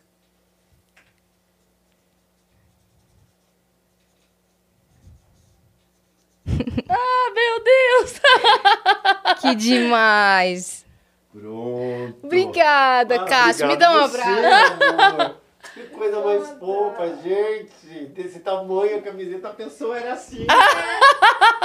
Eu já fui desse tamanhinho um dia. Agora eu vou fazer de cropped. Vou, vou tirar a manga. Olha, eu tenho agora a assinatura. Agora precisa fazer um quadro. Olha lá. Um beijo enorme do Nino, Cássio Escapim. Obrigada! Ai. Obrigada, Cássio. Não, obrigado você. Obrigada. Que demais, que Sou demais. muito fã. Ups. Fui criada na, na base da, da cultura, né? Aham. Então, Ratimbum, Castelo Ratimbum, Mundo da Lua, Ilha Ratimbum, é, né? todos os Precisava Ratimbuns. retomar mais a produção de teledramaturgia da TV Cultura, porque é, é- é um. Eu, eu tenho uma. Isso é um- uma coisa que eu sempre me debato ali dentro da TV Cultura. É uma TV estatal que podia fazer muitas produções né, de teledramaturgia, de, ah, mas está parada. É. né? Ah, precisava ter um olhar para a TV Cultura, né? e a gente se inspira na BBC de Londres, que é uma TV estatal, e, e- e faz uma produção de teledramaturgia, de ficção genial, de documentários geniais, e a gente tem esta, esta essa es- televisão estatal com manivela. Né? Até programas importantes, até como Metrópolis, estavam com dificuldade, é. porque eh, precisa ter um olhar para um olhar que eu digo para que se entenda muito bem que é dinheiro para poder manter uma TV. Como foi produzir. vocês fazer, fazer o especial? Hum. Foi muito legal, foi muito legal. Isso surgiu com uma, uma ação da TV Cultura com, com a Oreo ah, e resolveram fazer esse, esse, esse reunion, essa espécie de, de reunião. Foi- bom, algumas, muitas daquelas pessoas eh, eu ainda topava, né? Mas, por exemplo, algumas não, como o, o próprio Cal Hambúrguer. Fazia muitos anos que eu não via o Cal, né? E tive a oportunidade de encontrar o Cal, que foi importante. Assim, tava com saudade de, de- de- dar um abraço e tudo mais. A, a- a por- oportunidade de ver mais a Cíntia, né? É, porque ela mora em- na ela mora em Argentina. Buenos Aires. Então, o, o Luciano não pôde fazer por questões contratuais eh, contra a emissora. Então, eh, mas foi uma, uma delícia. Foi uma delícia poder falar desse trabalho que fez eh, né, tão, tanta diferença na vida da gente e das pessoas. E vendo depois, né, que eu era criança quando eu assistia, mas analisando depois, eu achei incrível o trabalho corporal que você tinha com o Nino, porque eu juro que é uma criança. Aham. É uma criança. É, mas eu já estava batendo nos trintão. Pois é. Não, é uma tava criança na- de 300 anos, mas é uma criança. Eu via uma criança e tava na Luciano, quando veio aqui, ele contava assim que ele, você era mais criança que eles. É, é, isso é uma coisa muito louca. É, como eu fui moleque muito preso dentro de casa, e fui muito eh, não muito do convívio da molecada, da garotada, eu sempre tinha um pouco uh, receio do que hoje chamam de bullying, né? Que era, era a sacanagem que os moleques faziam com os moleques e, enfim, normal de rua, né? Quem é quem foi criado em bairro e tinha uhum tropa de rua, é. gangue, sabe que Sim. se tu tem que ficar esperto, porque senão você, você toma cascudo, você fica com a cueca no pescoço. Em algum momento é, isso vai te acontecer. Coisas, né? uh, que, né? Então eu sempre ficava, era muito arredio, ficava muito em casa. E tinha. Não, não era muito simpatizante de, de criança, mesmo quando eu era criança. Aí, quando chegou na televisão. Você era um mini criança, adulto. disse eu com 9 anos. É mais ou menos isso. quando chegou na televisão, falei, pô, vamos lá trabalhar com três crianças. Esse é castigo de Deus. Aí. Castigo uh, de Deus. Aí eu comecei. E, e, eram, e eram. Eles eram infernais. A Cíntia e o Luciano, eles já eram ratos de televisão. Uhum. Eles já sabiam câmeras, e eu estava começando a fazer televisão. Eles sabiam mais de televisão que eu. Aí uh, me, me deparo com eles. O único jeito de eu acabar com isso foi invertendo a situação. Vocês vão eu me infernizar? Fazer... Então eu, eu vou infernizar. É, vou infernizar é. vocês. Eu vou fazer vocês me odiarem. Exatamente. Foi ele não parava, ele ficava pulando e fazendo piada e fazendo cócega. É, então era, foi isso. Foi, uma, foi um jeito de, de, de, de, de criar, inclusive, fez parte da criação. Isso no Castelo também era muito legal. Como eram todos atores de teatro, nós já nos a maioria já nos conhecíamos fora do estúdio. Né? A gente se reencontrava no estúdio. A gente tinha saído do boteco, né? tinha ido num restaurante, tinha se trombado, tinha tomado alguma coisa, e no dia seguinte a gente começou a gravar, já estava gravando. Então a gente tinha uma intimidade né, de poder criar junto, sem nenhum melindre. Né? Então isso foi muito muito legal. A gente experimentava, todo mundo estava fazendo, estava novo uhum. em televisão ali.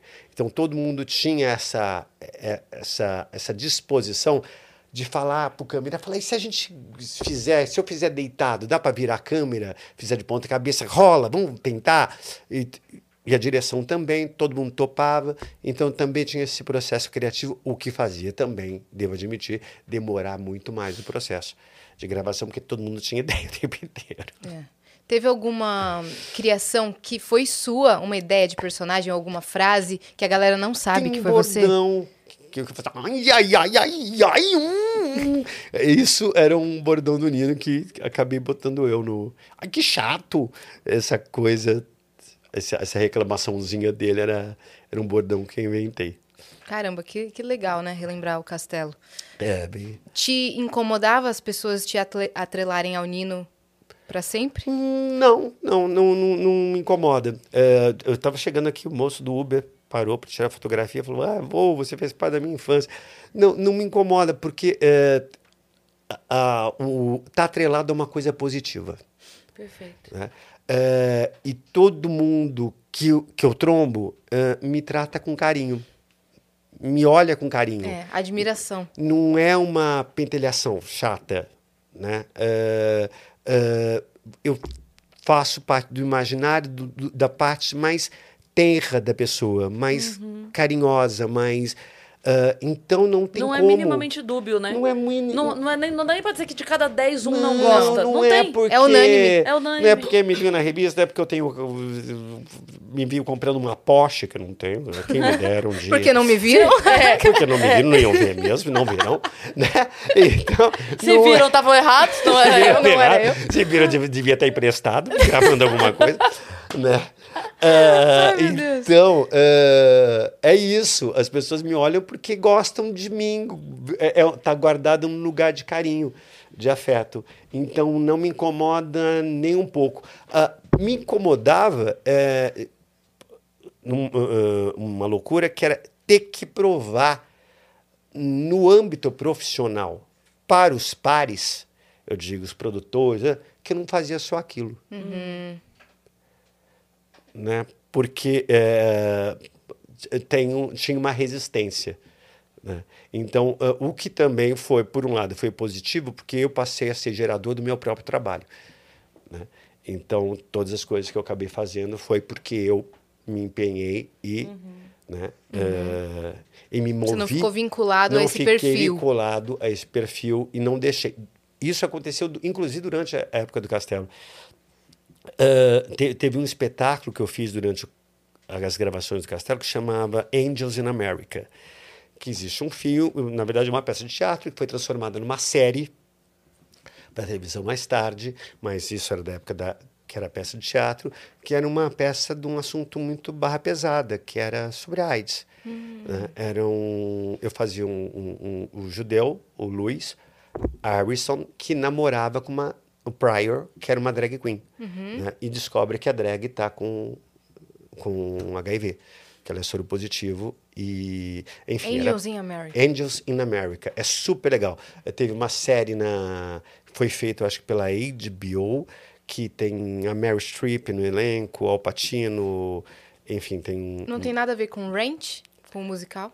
Uh, não, Ranch estava na época também, mas o Ranch veio um pouco depois. Ah, tá. Mas é que é a mesma é, temática? É a mesma temática. Mesma ambientação, né? Exatamente. Tá. Exatamente. Uh, então, era, era, tinha cena de sexo, não tinha sexo explícito, era, enfim, cenas quentes, fervorosas. Aí uh, na televisão falaram: não, você não pode fazer isso porque você está fazendo Castelo Ratimbum. Falei: vocês estão loucos. Estou fazendo Castelo Ratimbum na televisão. Minha vida de teatro não tem nada a ver. É. Não, eu já gravei. É, e não ganho para isso. Não, eu, eu, fiz enquanto gravava. Ah, tá. E eu não. Amores, não é outro lugar. tá, tá estão loucos. Sou ator. E, é, só, e fui. Né, e fiz. Uhum. Uh, e rendeu prêmio, foi, foi importante ter feito. Né? Uh, então, é, é, isso. Então, tive sempre muito que brigar, muito mais dentro essa questão, é, é, ela se apresentava às vezes muito mais no âmbito profissional, entre os pares, do que no, no, no, no essa semana passada foi super engraçado. Uh, que tinha uh, isso uma amiga que estava no banheiro feminino escut... a mulher estava mas esse ator eu conheço da onde é que que eu vi com ele esse ator quem é esse é tão conhecido mas não aí a outra falou é o Nino do Castelo falou não é porque uh, consigo isso me deixa muito feliz que eu consigo desvincular é. Né? A pessoa vê o trabalho que você está fazendo, está desvinculado. Né? Então, isso com o público é muito mais fácil do que foi uh, dentro do âmbito uh, da carreira profissional, ter que provar para os produtores, não, nego, eu faço outra coisa. Abre aí, ó. Uhum. Né? Abre meu currículo aí. É. e Isso. Você também fez outros, atualmente, outros programas é, Fiz novela, Infantis. Fiz novela na Record, é. fiz... Você fez o filme Detetives do Prédio Azul, não foi? Eu, eu fiz uma, uma participação, não no filme, no, na série. Na série mesmo. Uh, fiz Alice no Mundo da Internet, que é um filme. Sei. Agora, uh, enfim, fiz bastante... Fiz uh, o filme sobre o Luiz Gonzaga, de pai para filho. Enfim, e fiz novela. Uhum. Na Record fiquei sete anos, na Globo cinco depois disso tudo. É. Né? Continuou se reinventando e, e trabalhando vai... na, na, área.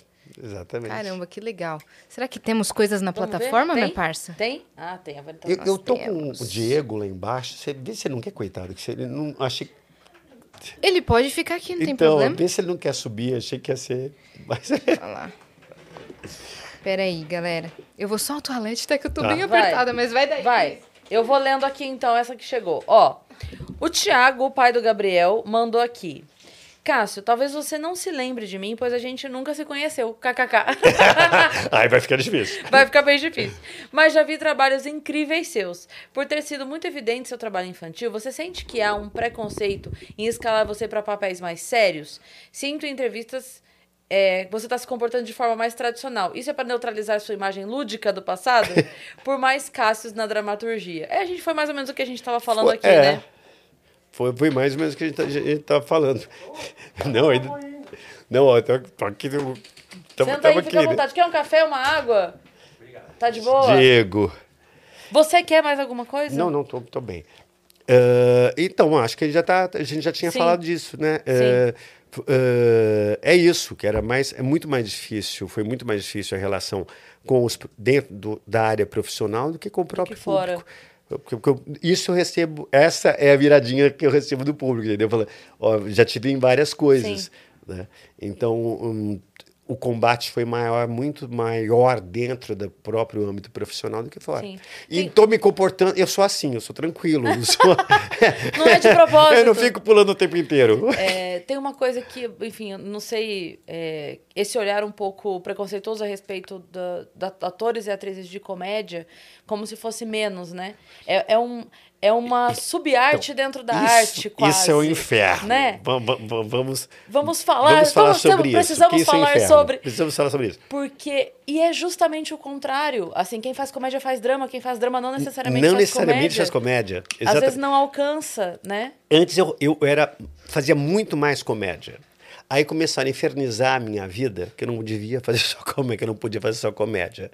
E a comédia era uma coisa que surgia em mim de uma maneira espontânea. Sim. Né? Ah, até que falei, não, vou, vou investir em trabalhos mais densos. Aí teve uma época que eu só fazia pedreira. Por exemplo, essa questão do Angels, te- teve uma época que eu entrei, emburaquei e só fazia pedreira. Aí ah, a comédia tomou um destaque dentro do, do, do, do mundo, ah, inclusive financeiro, eh, rentável, né? Ah, e aí falou, ah, não, mas ele faz muito drama. Se decidam! e decidam! Então é um inferno, né?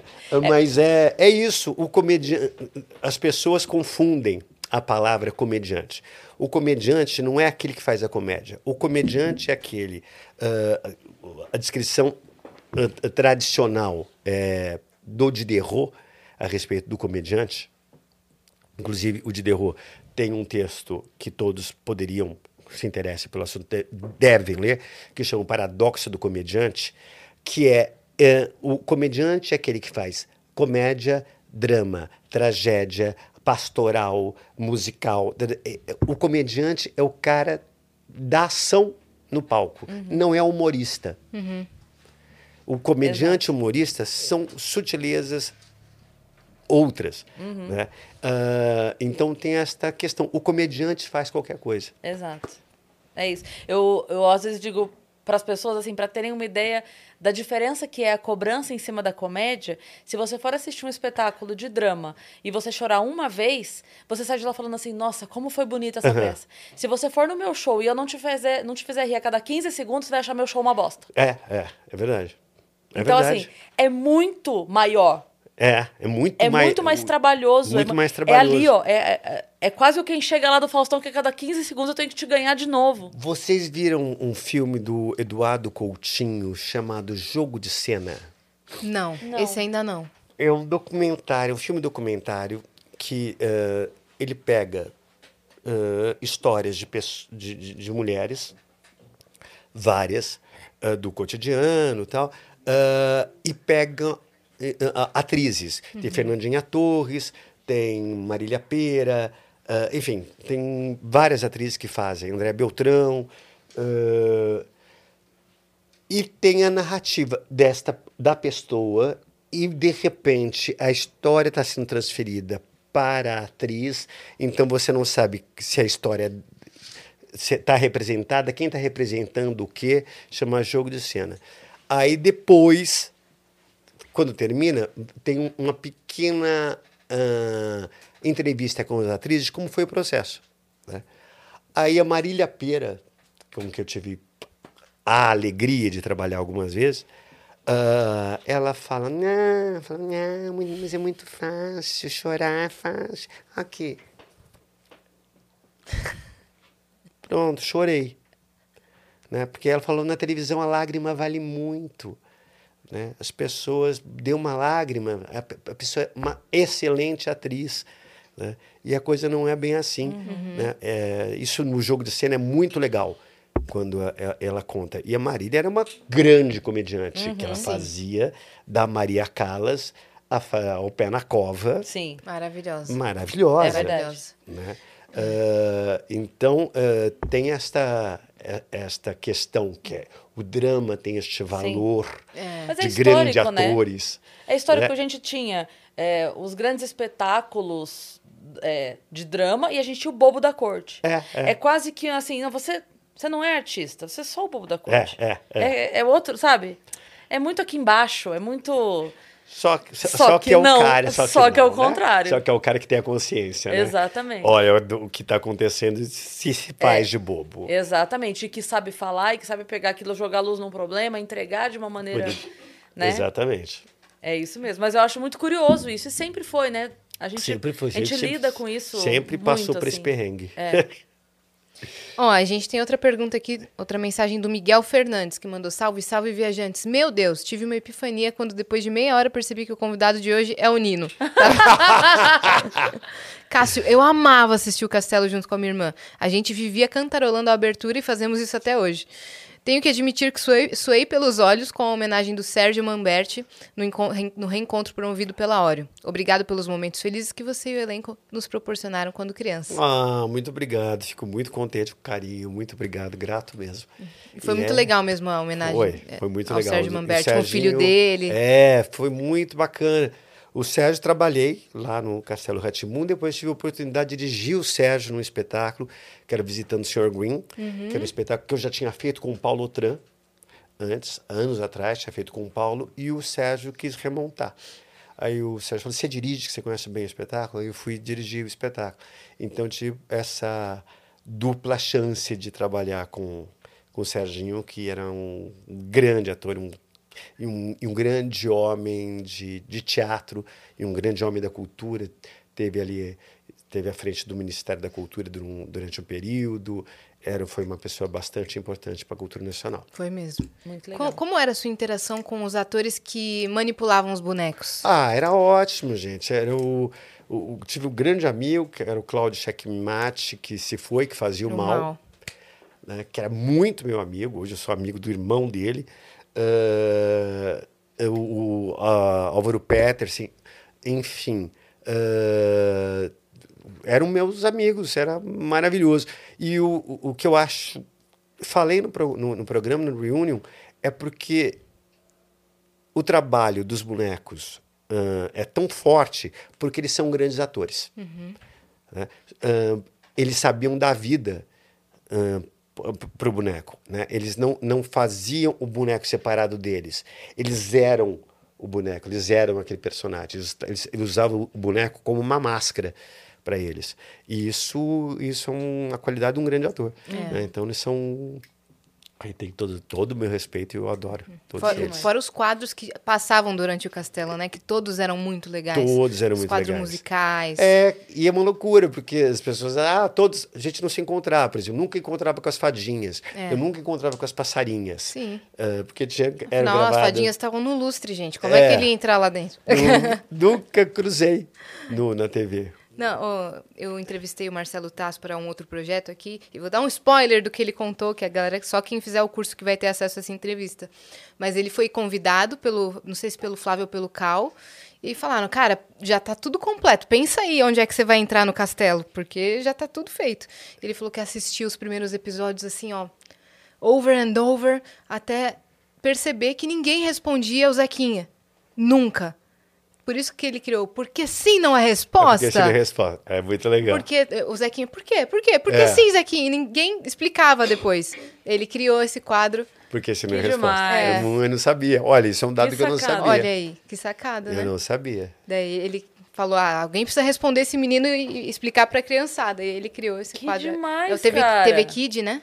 Isso, Telekid. Telekid. Que legal isso. Professor Tibúrcio. É, esse É. daí já é do, Esse do é Rá-Tim-Bum. do Ratimbum. A galera confunde muito?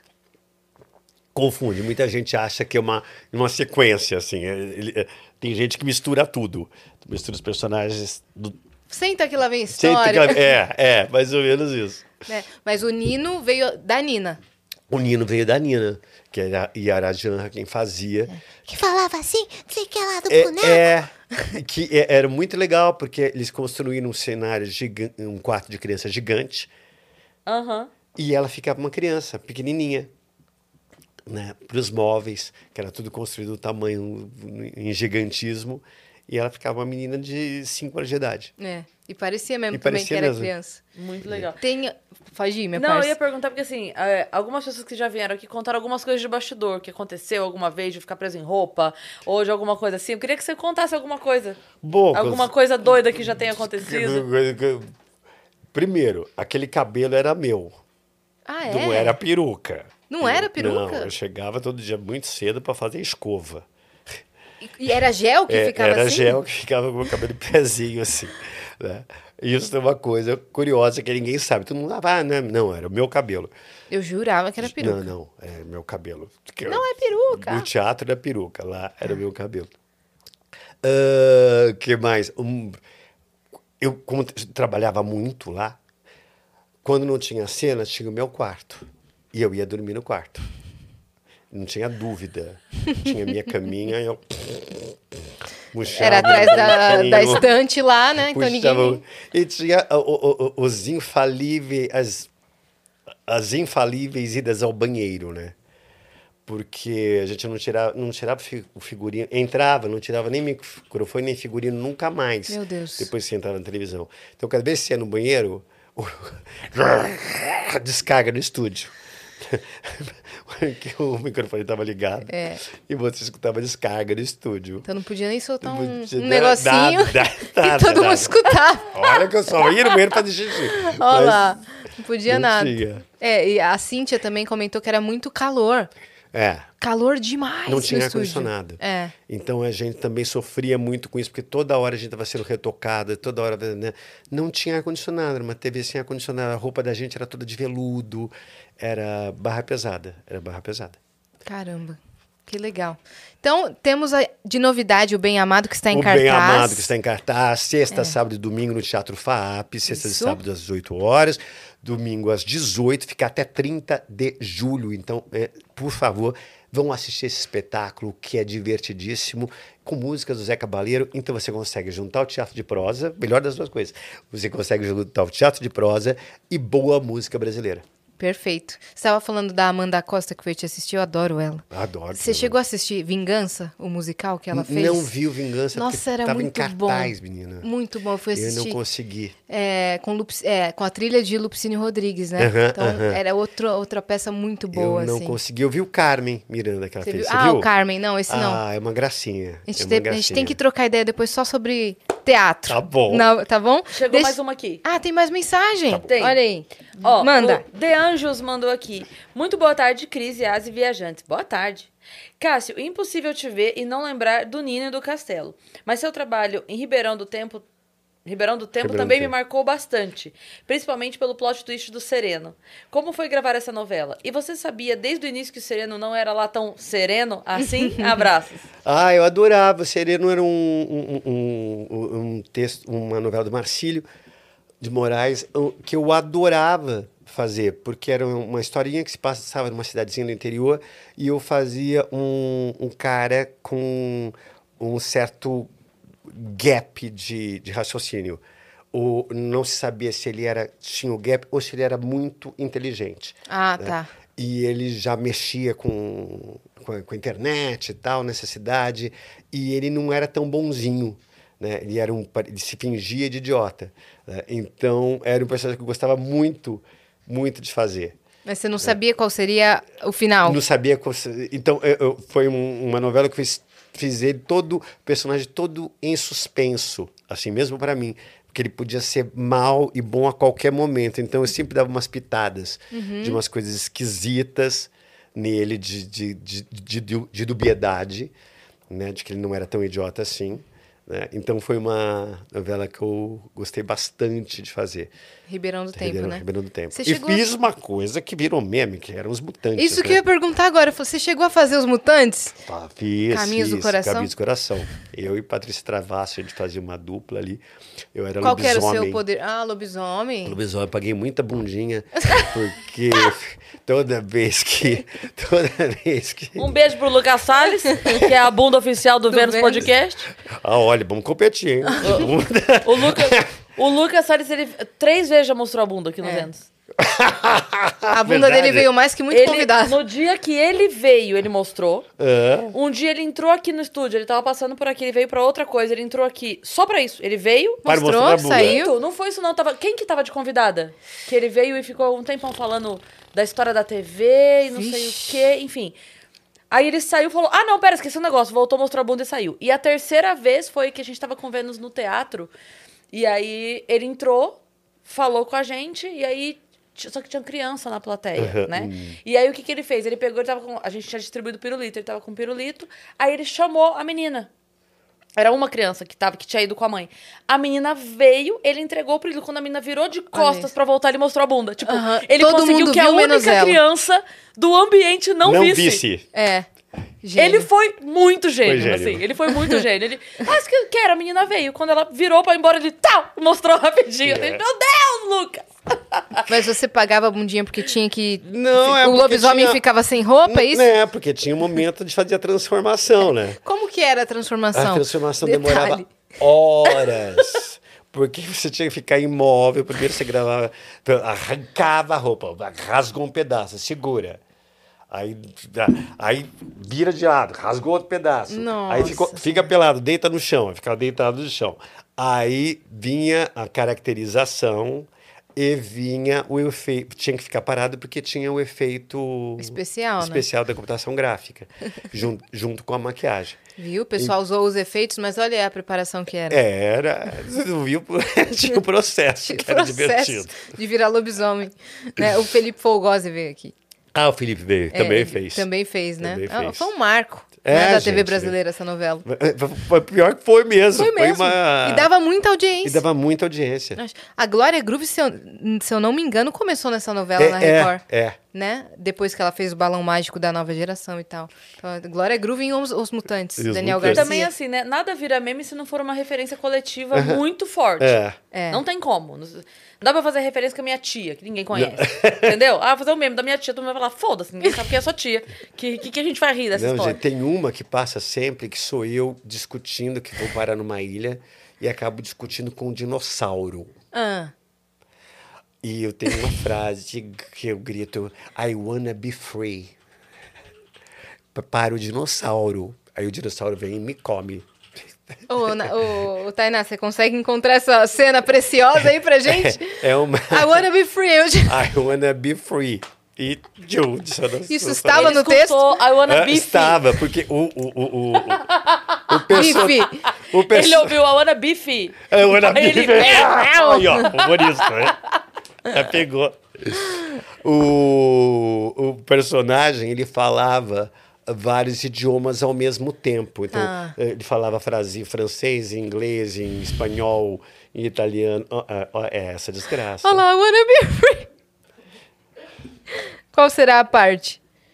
Vamos por o mais próximo possível. Sem áudio. Vai passando a. Pra que a... Nossa, É- é, isso Ó o sou eu. lobisomem aí, ó. Isso você estava caracterizado além do efeito? Não, esse era só o efeito, porque eram os dois efeitos. Aí você Tá. botava a voz. É. Tri- é, é, efeitos sonoros de Yasmin assim. Pu, pau. Eu acho que tem o. Maravilhoso. Coloca mais Ó. pra frente, é, Tainá. esse- até a par- é, é, Aí, ó. Aí, é Eita! esse o pedaço aí. Ah, coloca o som só nessa parte. Não vai dar nada, não.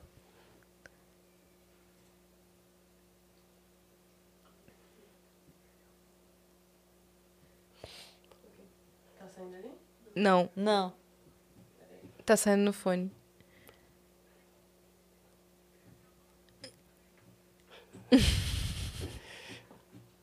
Haja coerência. Tô ouvindo baixinho vindo Tô de lá. ouvindo também. A galera tá ouvindo em casa?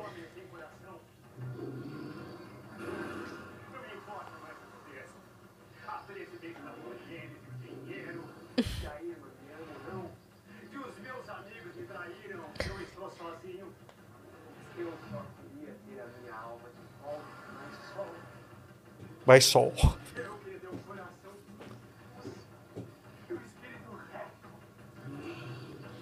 Falando pro O nada, mais né? O pior é isso. O mais legal é que eu tava esperando o discurso pra comer, né?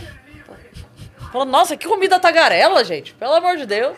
Olha lá, wanna I be wanna be free. E o pior é que eu contracenava com um sujeito parecendo um astronauta, um teletubb, Com os vestido pontos de assim. azul, segurando um pau com Pode uma tirar, cabeça Tainá. de dinossauro recortada da banca de jornal. Nossa! É, então, E pra era- ele que você deu esse discurso aí. É, pra, pra ele que eu dei esse discurso aí. I wanna be free, vem! É isso, Muito bom. gente. Muito bom. Então, deixa suas redes sociais, Cássio, pra Olha, galera te é encontrar. Cássio Escapinha, arroba... tudo. É, Cássio Escapinha... Não, UOL é meu e-mail. Mas se quiser mandar um e-mail pro É, mas Cássio... ah, ah, ah, eu, tô- eu uso mais só o Instagram, É. que é Cássio Escapim. Boa. Tá? Perfeito. Então- Tem algum spoiler de um projeto novo que você pode dar pra gente?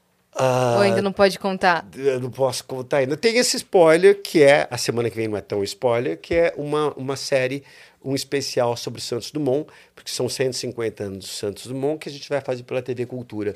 É, é um meio um documentário meio, meio dramatizado, que a gente começa a gravar semana que Que vem, não sei para quando vai vai estar no ar.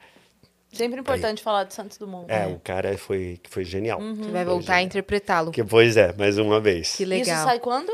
E isso a gente não sabe para quando vai pro ar. A Ah, gente tá. começa a gravar semana que vem. Ah, tá, ok.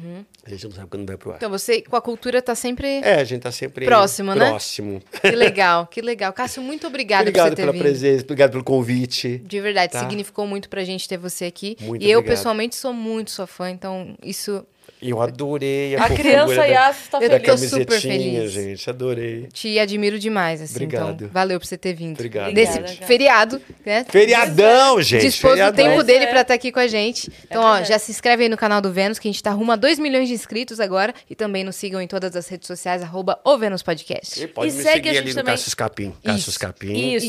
no Instagram. E segue a gente também nas nossas redes pessoais sensuais. Cris Paiva com dois S, Yas e Assine. Segue a gente lá. Ah, é Um tipo OnlyFans? Não, não. a gente é só chama, ao invés de sociais, a gente fala sensuais. Sensuais. Mas OnlyFans ainda não. Ai, tô Não. sabendo, gente. Tá, o pessoal tá ganhando muito dinheiro com Muito. OnlyFans, é tá verdade? ganhando, é Muito. verdade. Ai, gente, tô- tô uma coragem. É, então, vem aí, Cássio Escapim no OnlyFans daqui a um tempo, tá bom? Beijo, gente. Beijo. Tamo junto.